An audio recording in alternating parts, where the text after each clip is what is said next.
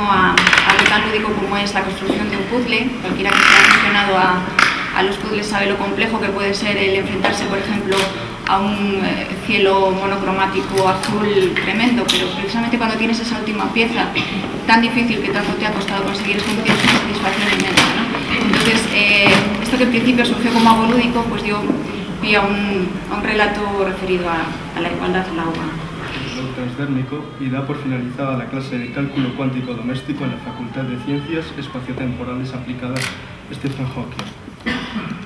El alumnado sonríe antes de salir. No lo hago mal, piensa.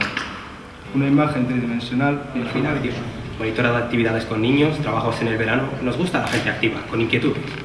Vive con sus padres, tiene carne de conducir, la maternidad, la maternidad no, no le despierta interés. Veo que está muy ilusionada, deseando ponerse a trabajar, ¿verdad? Necesitamos gente como usted.